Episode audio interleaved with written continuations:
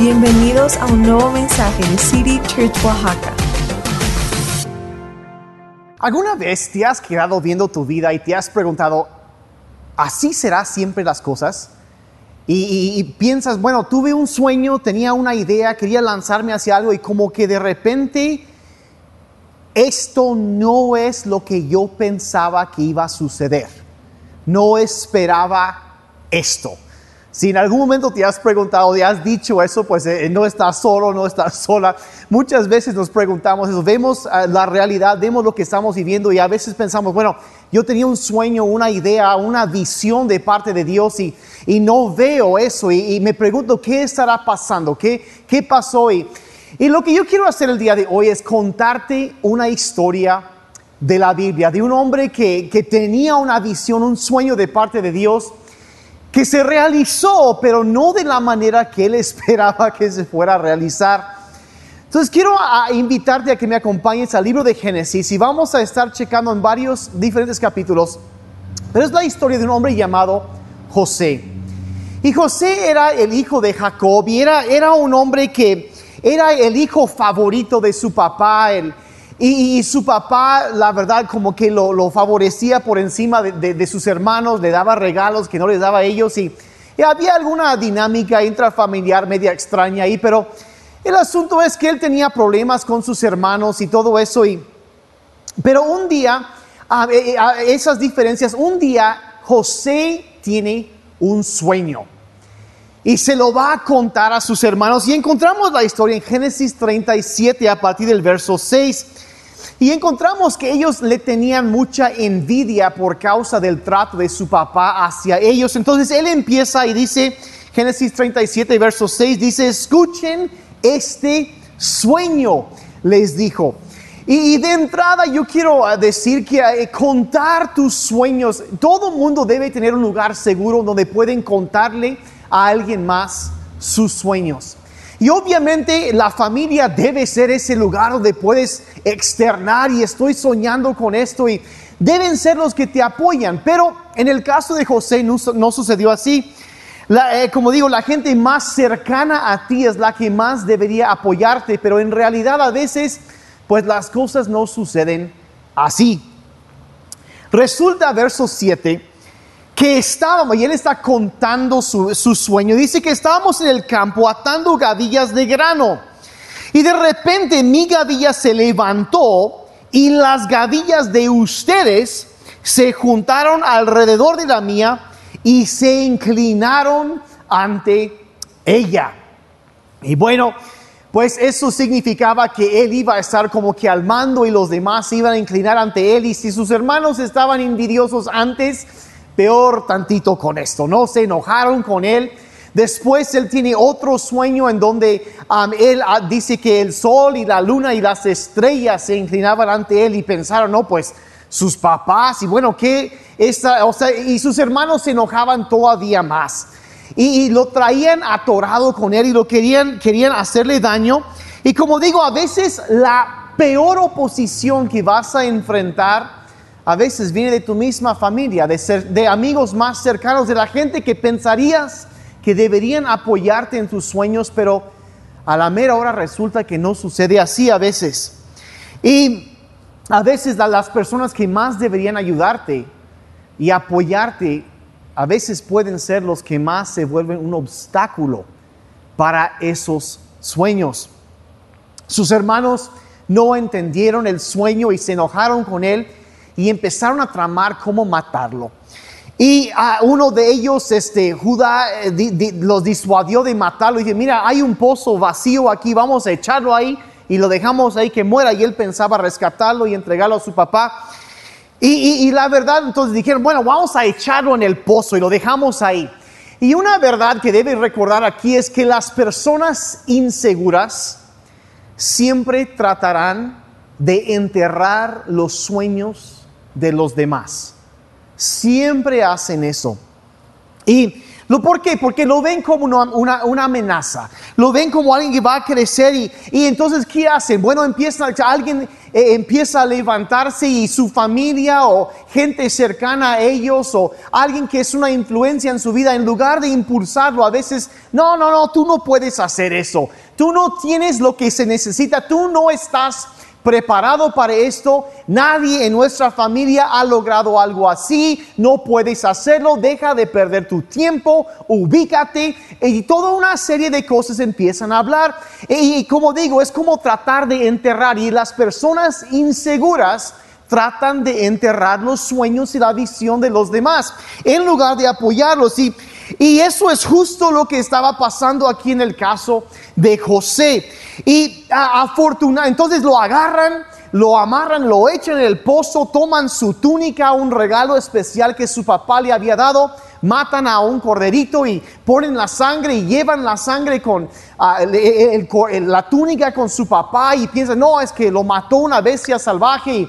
Y justo cuando ellos se van, van pasando una caravana de mercaderes de África, o bueno, del norte de Arabia. Entonces, estos hombres están, eh, venden de toda clase de cosas y se les ocurre, bueno, en lugar de dejarlo aquí que se muera, mejor lo vendemos y sacamos algo de provecho de dinero de esto. Entonces lo venden por 20 piezas de plata y se llevan a José, ahora sí, como un esclavo.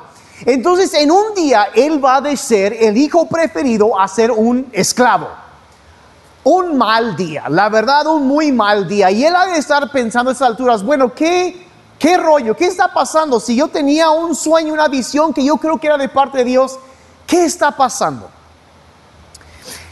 Entonces, está teniendo un muy mal día y yo creo que es normal en esas situaciones preguntarte esa clase de cosas. Piensan, pasan cosas por la mente y como uno no puede conocer el final de la historia todavía, pues empieza a pensar, no, pues a lo mejor Dios se olvidó de mí, am, a lo mejor era un error, a lo mejor es cierto lo que decían que no voy a poder y, y toda esta clase de pensamiento viene, pero debes, debes saber algo. Si hay algo que vemos en esta historia es que Dios puede usar hasta los pecados de otras personas para colocarnos en un lugar preciso para lo que Él quiere hacer en nuestras vidas. Es algo que yo he visto una y otra y otra vez. Y, y- entonces estos mercaderes, estos hombres que eh, vendían esclavos y toda clase de cosas, eh, lo llevan hasta Egipto. Y llegando a Egipto, venden a José a un hombre llamado Potifar, que era el, ahora sí que el capitán de la guardia del faraón. El faraón era el rey de Egipto y ese era su título, el faraón. Entonces lo lleva a su casa y, este José es un muchacho, dijeran por ahí la frase, se puso bien abusado. Pues él, él- él- empezó a echarle ganas y voy a hacer, esa es de la famosa gente que siempre tiene una buena actitud. De esos que como dicen por ahí que cuando la vida te avienta li- limones, haz limonada. Pues él sabía sacarle jugo a la situación do- donde estuviera. Entonces él lo agarran, lo venden como esclavo otra vez. Entonces se va del foso, se va a una mansión, porque eso ahora sí es, ya se va del, del hijo amado al pozo ahí enterrado, después lo sacan, se va de esclavo y llega a ser, a, a vivir en una mansión con este hombre, el jefe de la guardia del rey y empieza a servir. Entonces, ah, encontramos en el capítulo 39 de Génesis, dice así los versos 2, 3 y 4, dice, el Señor estaba con José. Y por eso tenía éxito en todo mientras servía en la casa de su amo egipcio. Entonces Dios estaba con él, él estaba sirviendo fielmente y Dios prosperaba todo lo que él hacía. Él agarraba una situación muy difícil y dijo, bueno, lo voy a sacar adelante, ni modos, aquí es donde estoy, voy a ser fiel, voy a echarle ganas. Y Dios está con él y empieza a favorecerlo. El verso 3 dice, Potifar lo notó y se dio cuenta de que el Señor estaba con José y le daba éxito en todo lo que hacía. Esto agradó a Potifar, quien pronto nombró a José su asistente personal y lo puso a cargo de toda su casa y de todas sus posesiones. Básicamente él llegó a ser como el gerente de todo el, toda la mansión del terreno, de las, las, los bienes. Él, él cuidaba todo para este hombre Potifar. Y debes entender aquí que aún en medio de una situación difícil, bueno, dices, bueno, se va ahí a trabajar, consigue su chambita, le está echando ganas, le, le, le, le echa todas las ganas, todos los kilos le pone y empieza a, a, resaltar el hecho de que este es un joven sobresaliente y hay algo especial sobre su vida, lo empiezan a, a elevar, a, subir de puesto y debes saber algo aquí, que el favor seguirá tu fidelidad. Cuando tú eres fiel en el lugar donde tú estás, haciendo lo que puedes con lo que tienes, Dios va a bendecir lo que tú estás haciendo. Cuando el deseo es servir, es hacer bien las cosas, honrar a Dios, Dios te bendice y ese favor viene sobre tu vida. Entonces, él era fiel, era constante, le echaba las ganas y, siempre haciendo lo correcto y día tras día siendo fiel. No sabemos exactamente cuánto tiempo pasó.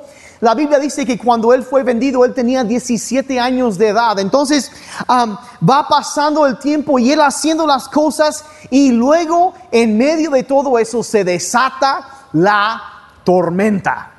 Justo cuando piensa que las cosas ya están bien, bueno, ya estoy como que agarrando un lugar de, de influencia aquí en, en, la casa de, de Potifar y, y, eh, de repente se desata casi el mismo infierno. Y te voy a leer la historia, igual el capítulo 39, verso 6 en adelante.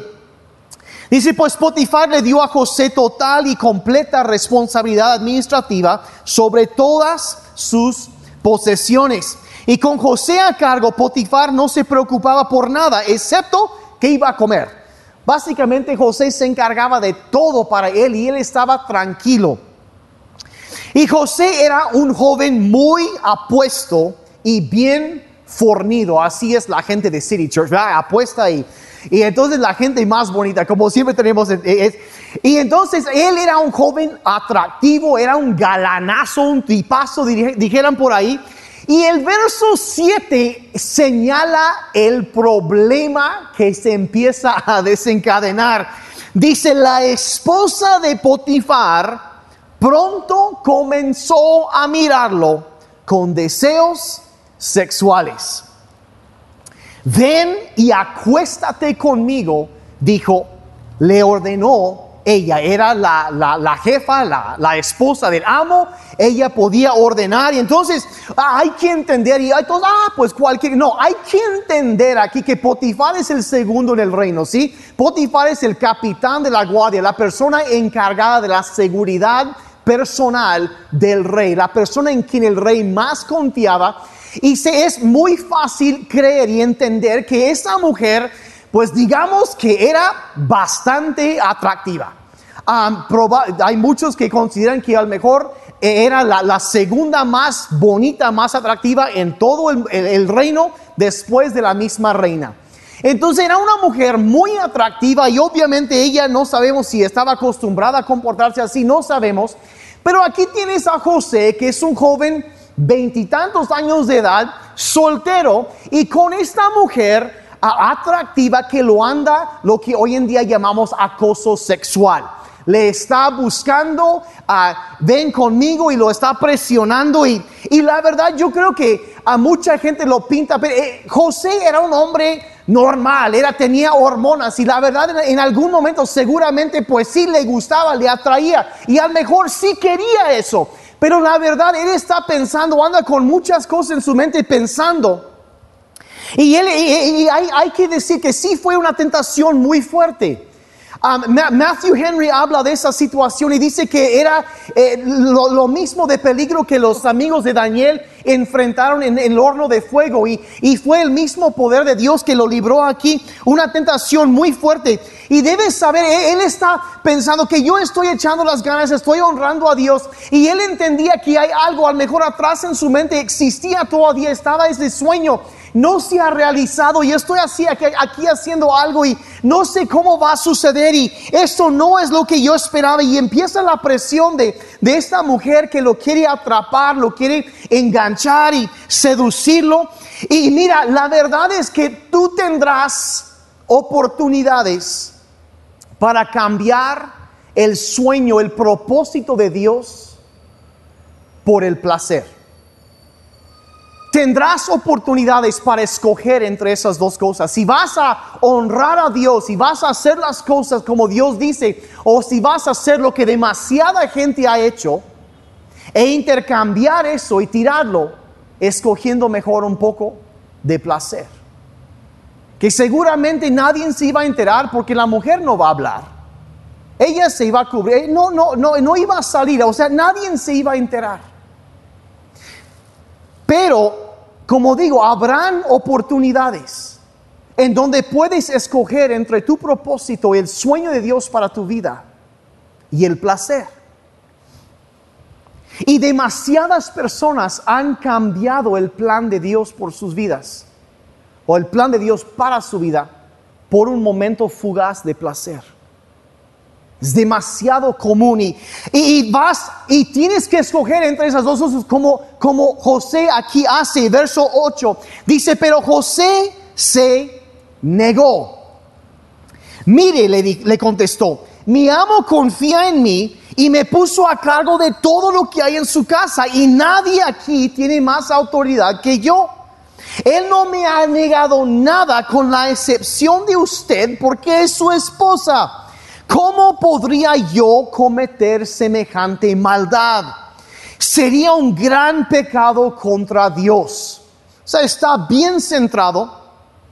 Y verso 10 dice que día tras, no era, no era algo aislado esto, dice día tras día, ella seguía presionando a José, pero él se negaba a acostarse con ella y la evitaba tanto como podía.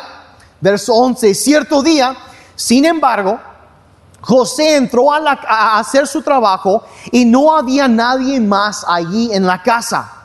Ella llegó, lo agarró del manto y le ordenó, vamos, acuéstate conmigo.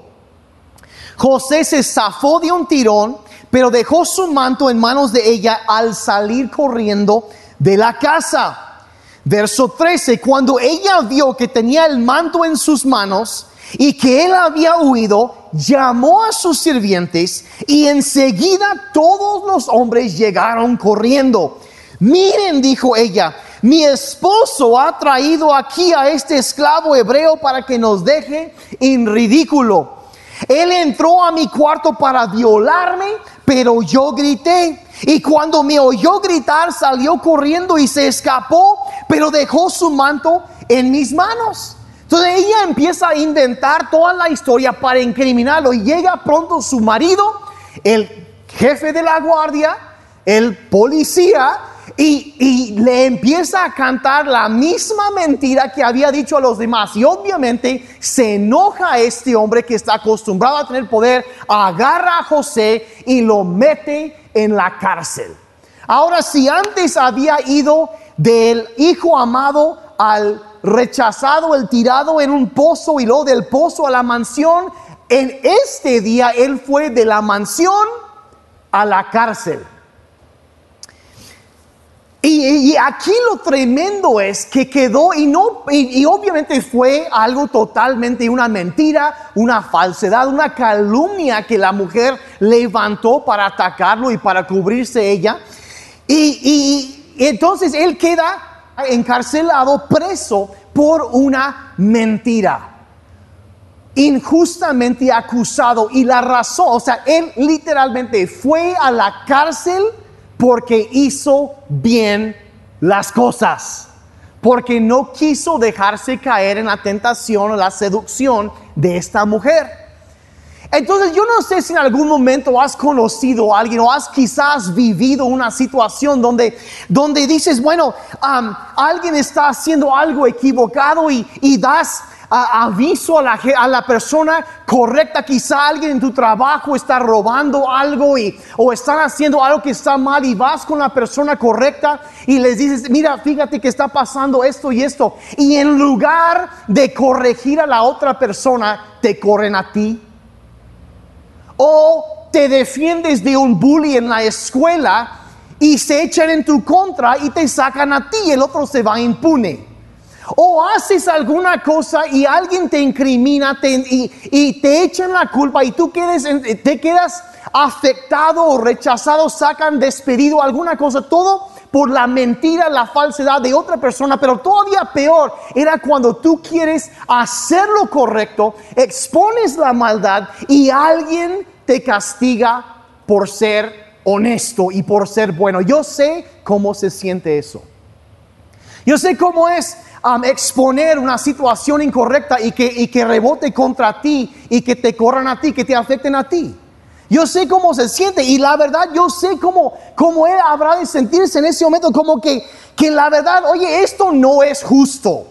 Y puedo imaginarme a, a José ahí sentado en la cárcel pensando, bueno, wow, Dios me dio un sueño y por portarme bien, esto me pasa.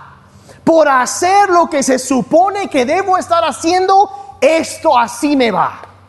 Y honestamente, ¿cuántas personas en la vida cuando surgen situaciones así, nos, eh, no viene esa pregunta, bueno, o sea, y el pensamiento es como que reclamarle a Dios, o sea, Dios, y perdón por decirlo así, pero no manches, ¿qué rollo? ¿Por qué? Si yo quería honrarte, yo no quería pecar, y ¿por, ¿por qué ahora yo soy el que está siendo incriminado por esto? No se vale. Es una injusticia. Es una total injusticia. ¿Por qué? ¿Por qué? ¿Por qué? Esto no es lo que yo esperaba. Yo tenía un sueño. Estoy, eh, yo quería vivir ese sueño. Yo quería ver cómo era eso. Yo sabía que eso era de ti, pero, pero ¿qué está pasando? Y, y si, y si eres tan bueno, ¿cómo es posible que permites que sufrimiento venga a mi vida si yo te he honrado, he hecho las cosas bien?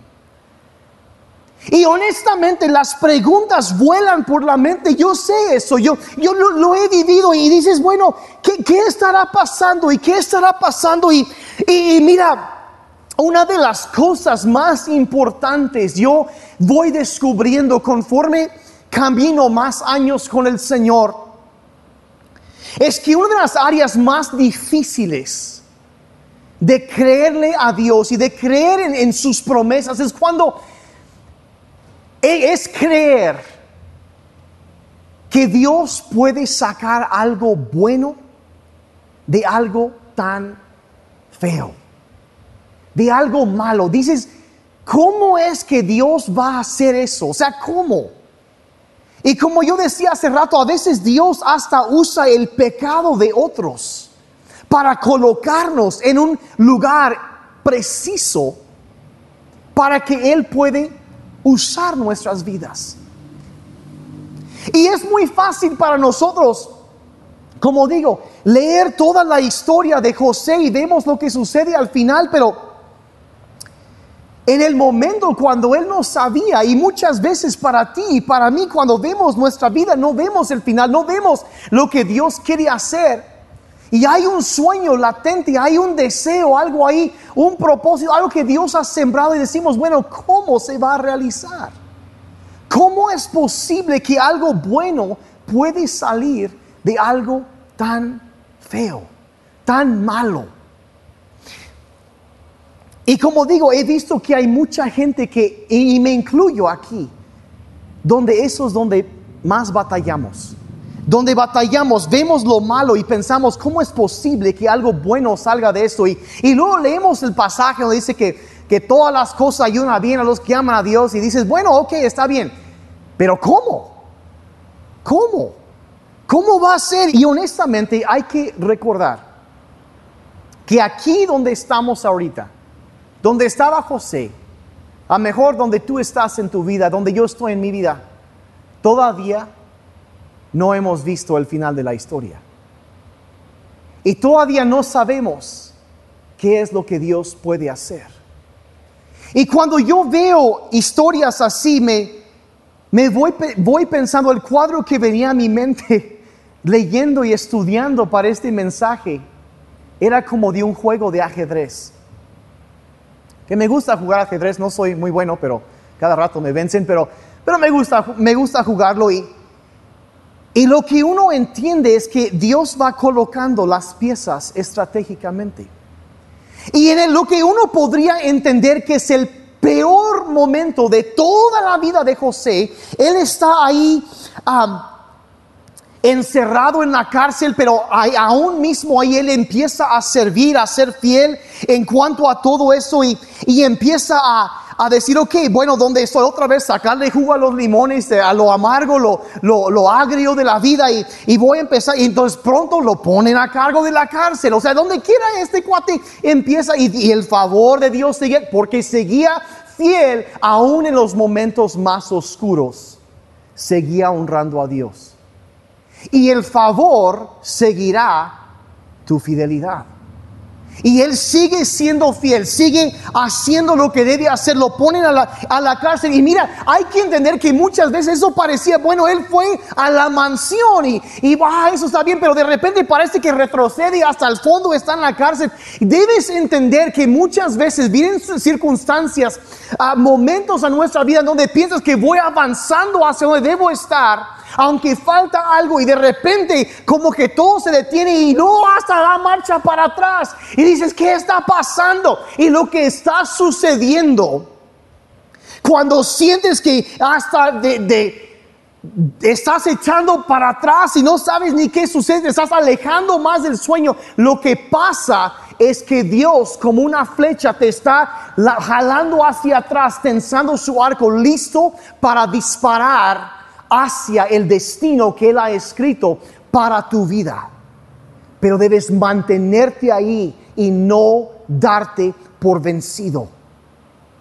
No tirar la toalla en el momento más oscuro.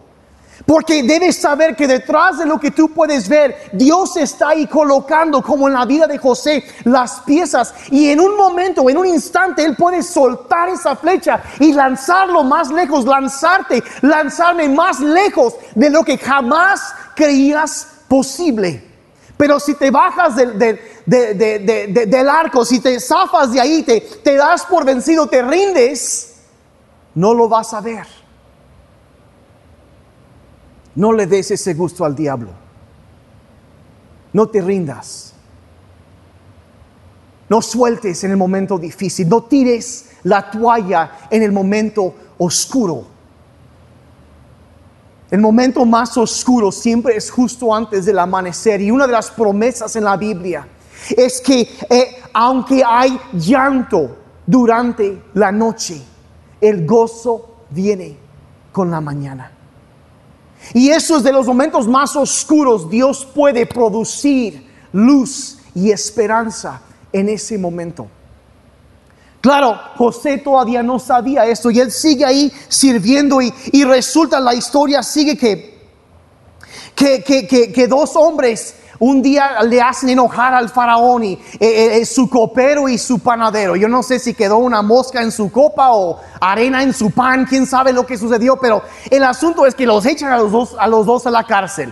Y ahí está José siendo fiel y cuidando y así. Y resulta que con el paso del tiempo, estos dos hombres tienen sueños y no sabían qué significaba.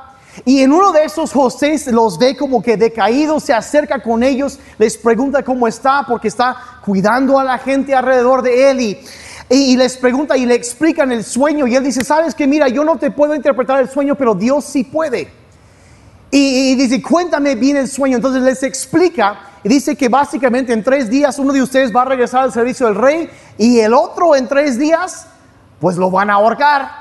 No exactamente buenas noticias, pero el asunto es que tres días después, dicho y hecho, sucede exactamente lo que José había dicho. Y el copero regresa al servicio del rey y el panadero pues ahí, ahí queda, ¿no? Ni fin de su historia. Y entonces José antes de que se va este hombre dice, acuérdate de mí, no te olvides de mí. Entonces este hombre es salvo, regresa y empieza a servir al rey y se olvida de él. Su única esperanza de José y se olvidan de él.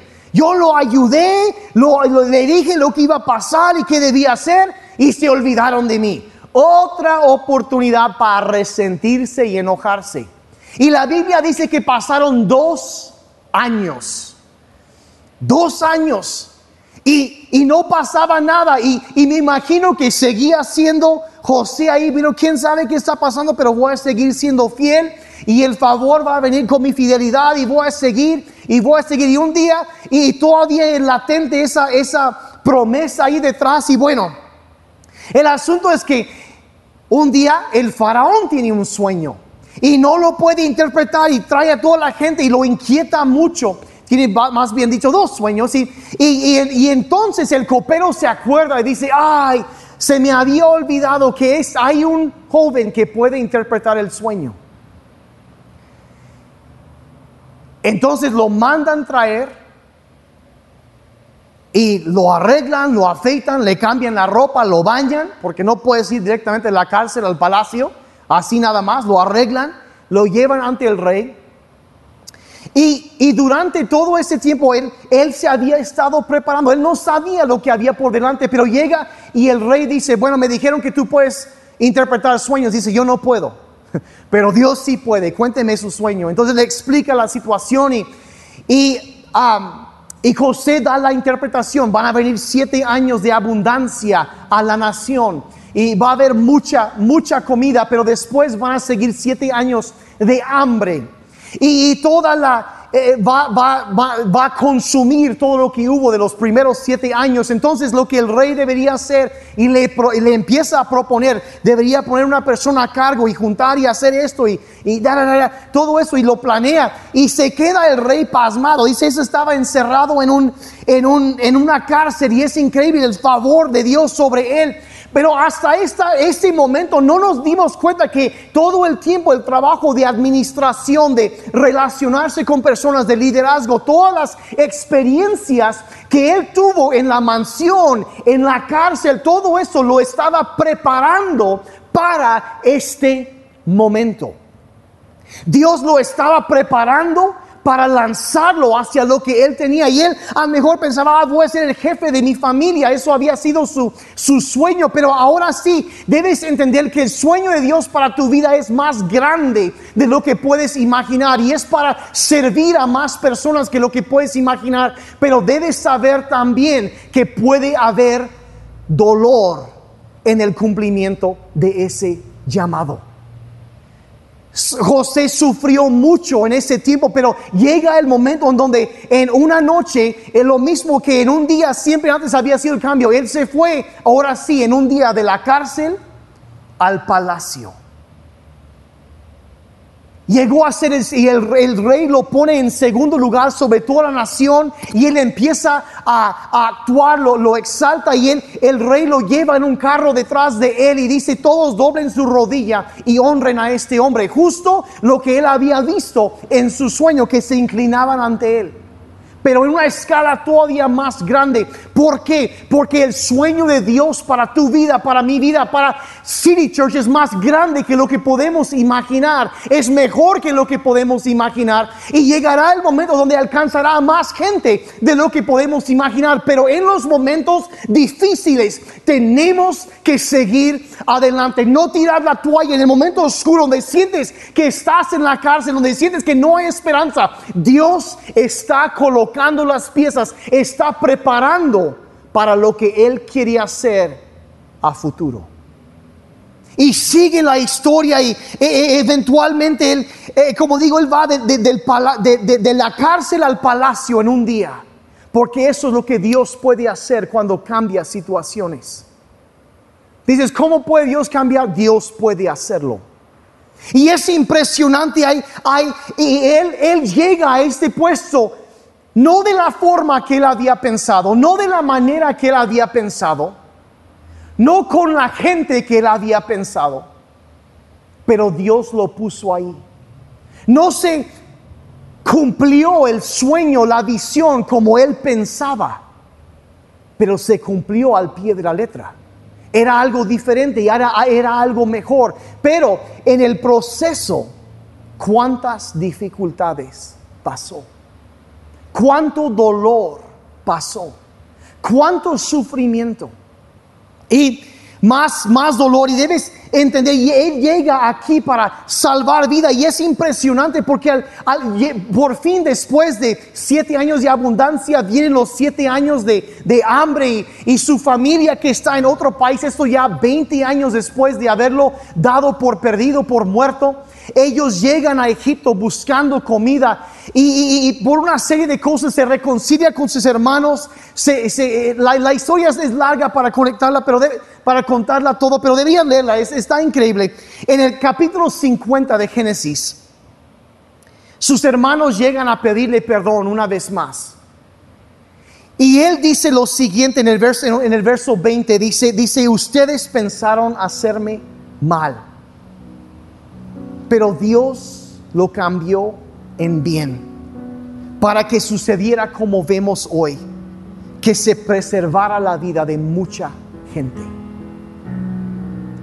Y es para mí es uno de los pasajes más profundos de la Biblia, es uno de los versículos que dices, bueno, yo no sé cómo Dios hizo todo, pero y este hombre llegó a entender eso hasta el final, él vio lo que Dios había estado haciendo. Pero yo creo que en el momento era tan difícil de ver. Y es tan difícil de ver en el momento. Pero lo que yo te quiero decir hoy es simplemente, mira, no te des por vencido. Porque todavía no has visto el palacio a donde Dios te quiere llevar. Y en esta vida o en la vida que viene, Dios nos va a llevar un día y vamos a pisotear y caminar en los pasillos de ese palacio, igual como sucedió con José, donde se cumple el sueño, la visión, el propósito. Y a veces dices que yo no sé qué está pasando. Mi pregunta sería para ti, ¿en qué etapa estás ahorita? En todo este proceso debes entender que a veces lo importante no es únicamente el destino, es el proceso. Es saber que yo voy a través y hay algo que se está formando, hay algo que se está, está sucediendo dentro de mí. Dios me está preparando para algo y donde debemos empezar a valorar el presente, lo que tenemos ahora cuando, ah, esto no es lo que yo pedí, sí, pero hay algo bueno que puede suceder ahora y hay algo que yo puedo aprender como igual José hacía. Hay que puede salir bueno de todo esto. Y voy a seguir creyendo que el que pudo transformar una situación de trataron de matarlo y terminó siendo el segundo del rey, Dios puede hacer lo mismo hoy en día porque Dios no ha cambiado. Y yo quiero animarte que, que, te acuerdes que, que a veces cuando piensas nada más en el final, te olvidas del presente. Que, seas como José, fiel, fiel, fiel, haciendo lo que debía hacer en el momento que debía hacer, aun cuando parece que por hacer el bien hay un retroceso, es porque Dios está planeando algo. Y mira, yo quiero, como digo, Dios es el Dios que puede cambiar el mal en el bien. Y te estás preguntando, bueno, ¿cómo puede suceder en mi vida? Todavía no has llegado al final de la historia. Y como siempre decimos aquí en City Church, lo mejor está por venir. Y yo quiero orar por ti. Hay, hay tanto más que yo podría hablar de esto, pero yo quiero orar por ti y quiero recordarte algo. Que a veces los caminos más difíciles llevan a los destinos más hermosos. Que nunca te olvides de eso, de de, el, momento, Dios en un, momento puede hacer, ah, como en el ajedrez, puede hacer su jugada, su, su movida maestra y cambiar todo. Y debemos creer y esperar, sabiendo que es el mismo Dios de siempre y que Él sigue Él sigue haciendo el bien, sigue transformando aún el mal en el bien. Entonces yo quiero orar por ti, Padre Celestial, te agradecemos Señor, que nuestras vidas tienen, Señor, un propósito, que nos has puesto aquí en la tierra por una razón y a veces andamos buscando y no sabemos exactamente por dónde, pero siembras un sueño en nuestra vida y a veces pasamos por momentos en donde no entendemos lo que está pasando y, y Señor, queremos encontrar ese sueño tuyo para nuestras vidas y queremos cumplirlo. Padre, a veces como digo, no sabemos exactamente qué significa, pero, pero queremos cumplir el deseo tuyo para nuestras vidas porque sabemos que nada más nos va a llenar. Y Padre, queremos vivir hoy como José vivía.